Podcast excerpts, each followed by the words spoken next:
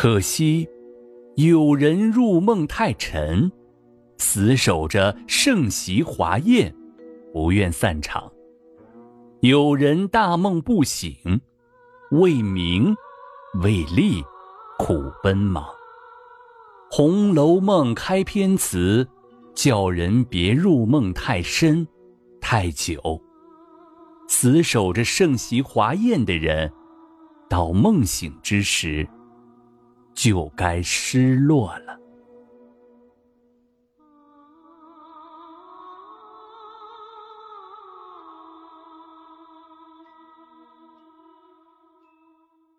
八月初三，过了贾母的冥寿，没几天就到了长期。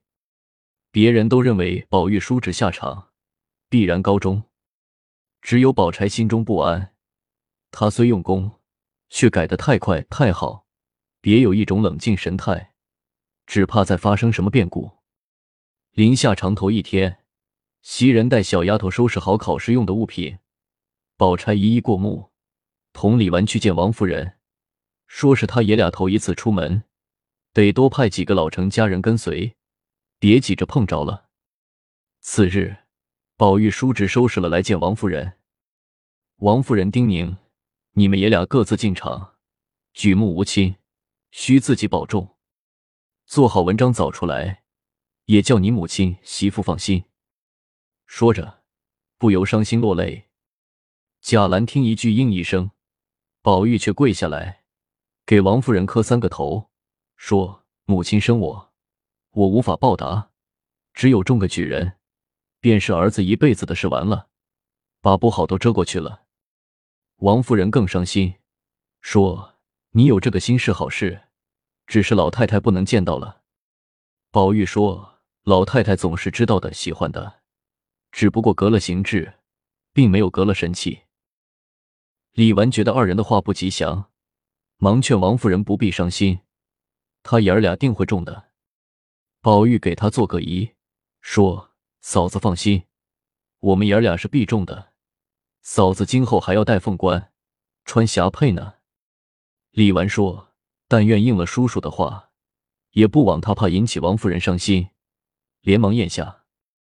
宝玉说：“只要有个好儿子，能够接续祖籍，虽说是大哥不见，也算他的后事完了。”宝钗听他母子叔嫂说的尽是不祥的话，又不好说什么，只得强忍泪水。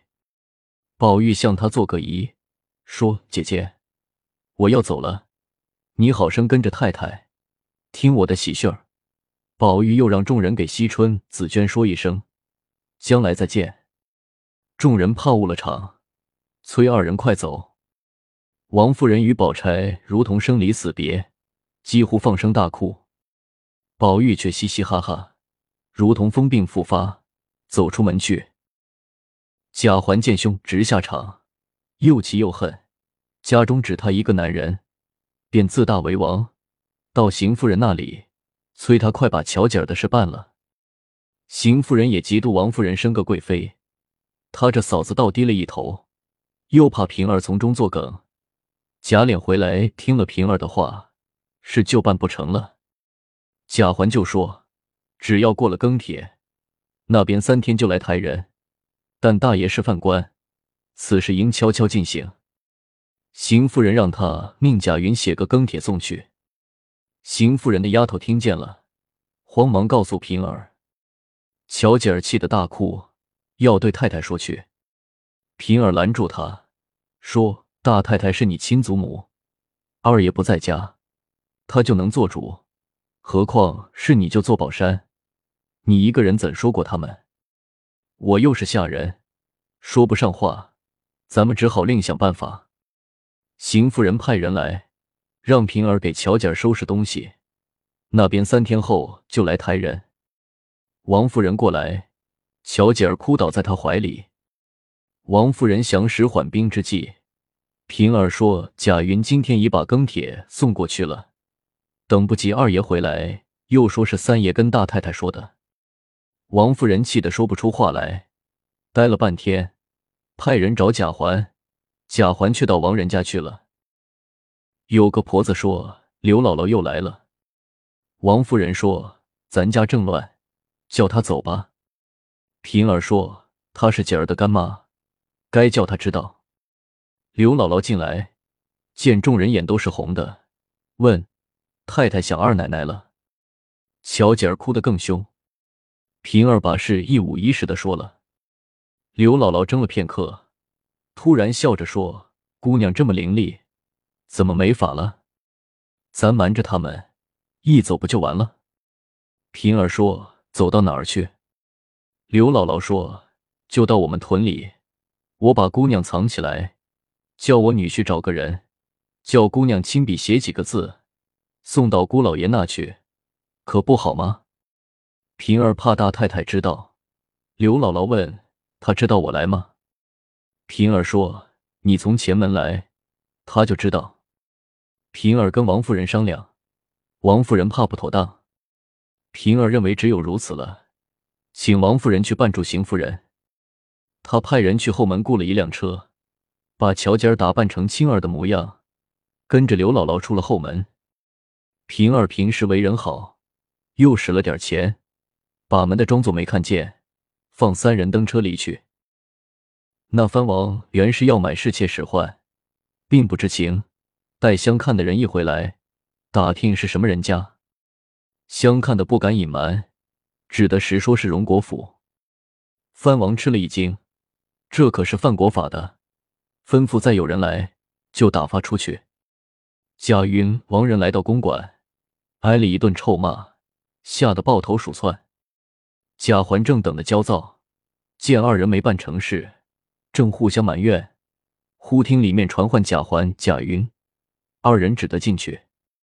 王夫人怒容满面，呵斥。你们办的好事，逼死了乔姐儿与平儿，快给找回尸首来！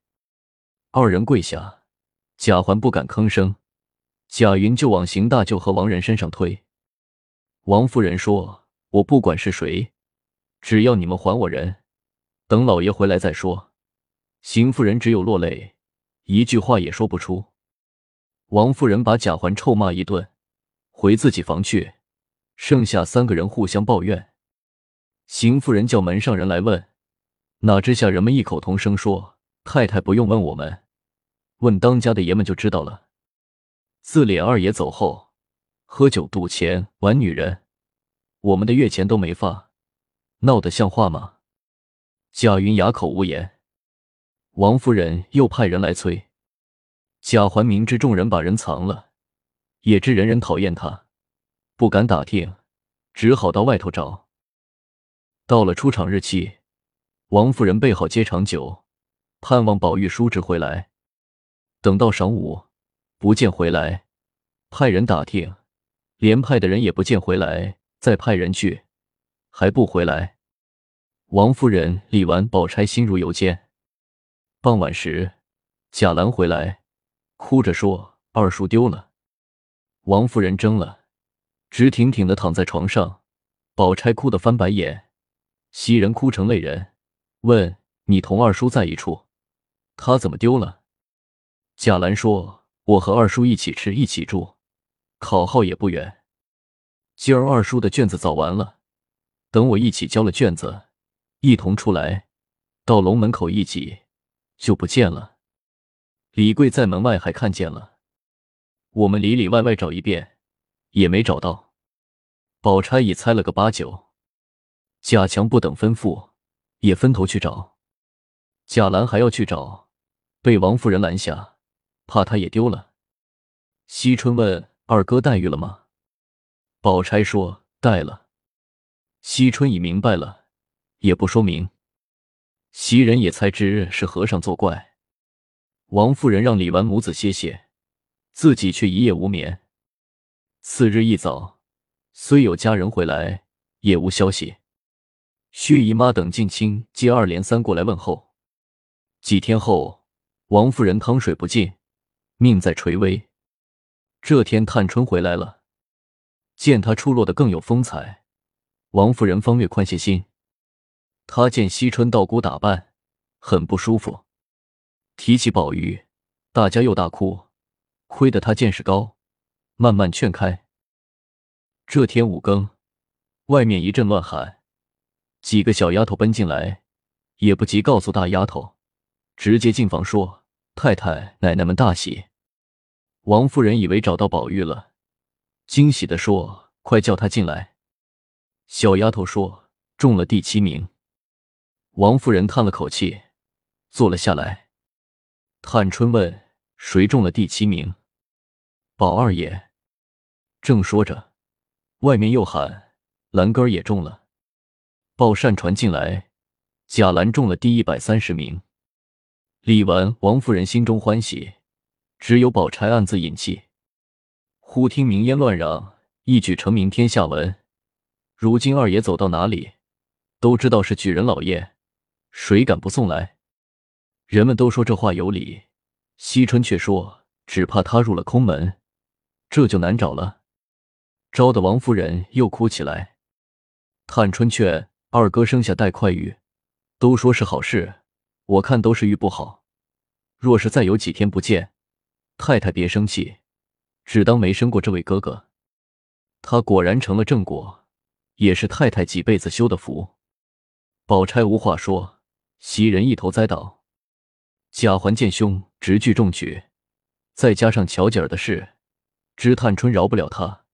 又不敢躲开，如在荆棘丛中。次日，贾兰先去谢恩师，拜了同年，那珍宝玉也中了。主考官把卷子奏至皇上，皇上见第七名贾宝玉、第一百三十名贾兰都是金陵人，传旨问他们是否贾妃一族。大臣问了贾兰，贾兰报了三代履历，说出叔叔产后迷失。大臣转奏皇上。皇上想起贾氏功勋，命有司查明贾赦的罪名，又见到海江捷报，龙心大悦，传旨大赦天下。贾兰回到家，将喜讯说了，阖家欢喜，只盼宝玉回来。真应家三姑爷来道喜，由贾兰接待了。不多时，他进去报喜，甄老爷说大老爷的罪免了，甄大爷不但免了罪。而且仍袭三等世职，所抄家产全部赏还。皇上喜欢二叔的文章，问之是元妃的弟弟。北静王奏之人品也好，皇上知他迷失，传旨各衙门用心寻访。何府皆大欢喜。刘姥姥把巧姐儿接回家，打扫了上房让她住，虽无山珍海味让她吃，却也拣乡下最好的东西供给。青儿陪着他玩耍，暂且宽心。庄上的人家都来瞧着，说是天仙下凡。大户周家有一子，十四岁，考中秀才，是村里的人尖子。周母来看巧姐儿，称羡不已。刘姥姥就要给他家做媒，他还不信。板儿进城打探消息，只见宁荣街热闹非常，问明梁府复了官。正想回去，却见贾琏骑马回来，慌忙赶回去报信。刘姥姥眉开眼笑，又逢给贾琏报信的人赶回，说姑老爷很感激，叫把姑娘送回去。刘姥姥便叫人套上两辆车，与青儿送巧姐儿平儿回府。贾琏赶到边关，见了贾赦，父子抱头痛哭。贾赦一高兴，病渐渐好起来。贾琏接到乔姐儿的信，匆忙赶回，半路上就听到大赦的消息。今天到家，正赶上降下圣旨，给还家财。邢夫人正愁无人接旨，忙让贾琏出迎。贾琏叩见了钦差大臣，钦差问了贾赦好，让他明天到内府领赏，交还宁府。贾琏送钦差出门，见家人正撵两辆农家马车走。不由大怒，骂道：“这班王八崽子！我不在家，就欺心害主，把巧姐儿逼走了。人家送来，还要阻拦，你们和我有仇。”众家人没想到贾琏早知此事，只得往贾环、蒋云三人头上推。贾琏让把车赶进来，进了里面，也不理邢夫人，跪下给王夫人磕头，说：“姐儿回来了。”太太不用再说还兄弟了。只是云儿这种东西，撵了他不再来往也行。王夫人说：“你大舅子为什么也是这样？”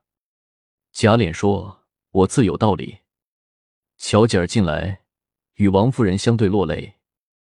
贾琏谢了刘姥姥，心中感激平儿，想待到父亲回来，就把她扶为正房夫人。邢夫人如梦方醒，才知巧姐儿失踪是王夫人与刘姥姥捣鬼，暗中抱怨王夫人挑唆她母子不和。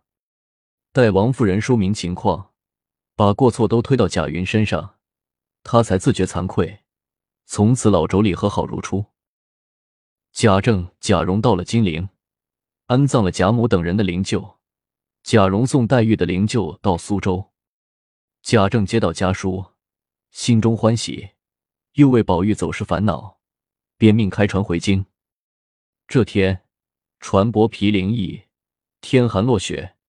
贾政让仆人们持帖子拜访当地朋友，说是有急事，不能亲身拜见，也不敢劳动大驾来会。身边只有一个书童，服侍他写家书。正写着，忽见船头出现一人，光头赤脚，身披大红猩猩毡斗篷，跪下就磕头。雪目中看着隐隐像宝玉，他忙出舱来看，果真是宝玉。正想说话，忽见一僧一道不知从何而来，携上宝玉飘然下船，如飞而去。贾政不顾路滑，急不追赶。忽听有人唱：“我所居兮，青埂之峰；我所游兮，鸿蒙太空。谁与我游兮？吾与谁同？渺渺茫茫兮，归彼大荒。”贾政赶过山坡。不见了三人，身后书童赶来，也说看见三人，就跟着老爷赶来。回到船上，仆人都回来了，贾政就把方才的事说了，仆人就要在这一带寻找。贾政说不必再找，找也找不到。宝玉必不是凡人，是下凡历劫的神仙，不过借胎生到贾府，哄了老太太十九年。众人说。二爷既是神仙下凡，怎么会中举？贾政说：“这是定数。他什么时候肯念书？但要一学，没有不能的。”他又叹了几声，把此事写进家书，派仆人骑马送回家。薛姨妈逢到大赦，凑足银两，赎出薛蟠，母子兄妹相见，悲喜交集。薛蟠赌咒发誓。定要痛改前非。薛姨妈让他把香菱扶为正房，他满口答应。众下人也都欢喜，当下就叫香菱大奶奶。薛家去贾府拜谢，正逢贾政书信来到，贾兰念给大家听，念到宝玉的事，王夫人等都放声大哭。众人劝宝玉戒胎，咱们家出个佛爷，比出个官还强。东府的太爷修炼多年。也没成仙，佛就更难成了。太太往这上面想，也就想开了。王夫人说：“我是心疼媳妇，才成一二年的亲，他就狠心扔下走了。早知他这样，就不该为他成亲，害了人家姑娘。”薛姨妈说：“咱们这样人家，还有什么话说吗？幸喜她怀了胎，将来生个外孙子。”必定是有成立的。你看大奶奶，如今不苦尽甜来了吗？宝钗思前想后，凡事皆有定数，何必怨天尤人？反用大道理劝婆婆和母亲。王夫人说：“若说我无德，就不该有这样的好媳妇了。”过了几天，贾政到家，贾赦、贾珍也都回来了，全家团聚，欢喜非常。贾政要一改旧例，重振荣府。次日，贾政前去内阁，音效美满，请大臣代为谢恩。皇上降旨，破例召见。贾政谢了恩，奏明宝玉的事。皇上称奇，赏了文妙真人的法号。贾政回家，说了皇上的恩典。宁府已收拾好，贾珍搬回。让惜春到龙翠庵修行。贾琏与贾赦商量了，请刘姥姥为媒，把乔姐儿许配给周家的少爷。贾政说：“只要孩子肯上进就好。难道朝中的大官都是城里人？”回到屋，王夫人把袭人的事提出来。虽说袭人已暗领多年的侍妾月钱，但为正式圆房，只好让他配人。贾政同意了。王夫人请薛姨妈开导袭人，不要为守宝玉误了青春，又通知花子芳为妹妹说媒，一定要说个合适的人家。花子芳托人说了一个姓蒋的富户，开了几家铺子，人长得也好，虽然大几岁，却未成过亲，让妻子回明王夫人。王夫人赏了许多衣服首饰，送袭人回家。袭人原打定主意以死来训宝玉。见王夫人对他这样好，又想到名分未定，死在这里不是事，就想死在家里。到了家，见到王夫人赏的东西，又见哥嫂为他办的许多嫁妆，又怕死在娘家连累哥嫂，待一成花轿把他抬进蒋家，婚事完全按正配的办。丫头婆子跟着叫奶奶，入了洞房，他本哭哭啼啼不愿同房。那蒋姑爷又对他百般温存，曲意逢迎，只好半推半就行了云雨。次日开箱，姑爷见到那条西厢罗汉巾，才知袭人是宝玉的丫头，便取出袭人的松花绿汗巾，袭人才知他是奇官蒋玉菡。二人见宝玉无意中为他们定下姻缘，更加恩爱。贾雨村犯了贪婪索贿案，被判流放，逢到大赦。发回原籍，重当百姓。他让家眷先行，只带一个小厮随后。来到急流金绝迷渡口，路旁草棚中钻出一个老道，细看竟是甄士隐。二人来到一座茅庵，谈起荣宁二府的兴衰，宝玉的离家出走，不由感慨万分。雨村从士隐的言谈中得知他已得道成仙，问自己的终身。是隐要去渡英莲登仙，说英莲就是香菱，当与薛家留下一子，完满劫难，让雨村在此等他。雨村昏昏睡去，不知睡了多长时间。是隐渡了香菱，交给警幻仙子，遇那僧道回来，把玉放回原处，就云游去了。空空道人抄录了石头记，来到教迷渡口，见雨村昏睡不醒。就把他摇醒，让他看。他看了，说：“这是我禁之，你抄的还算不错。你可于某年某月某日，到道红轩去找曹雪芹先生，只说贾雨村言，托他流传后世。”也不知过了多少年，空空道人终于找到了曹雪芹，把石头寄给他，说是贾雨村言，托给先生。雪芹看了。笑着说：“果是贾雨村言。”空空说：“难道先生认识贾雨村？”雪晴说：“说你空，你就空。贾雨不是真话，村言就是胡说，何必寻根究底，刻舟求剑呢？不过在酒余饭后，雨熄灯窗，与几个友人消磨时光罢了。”空空仰天大笑，飘然而去。后人读了此书。留下了四句寄语。说到心酸处，荒唐欲可悲。由来同一梦，休笑世人痴。故事未完，精彩待续。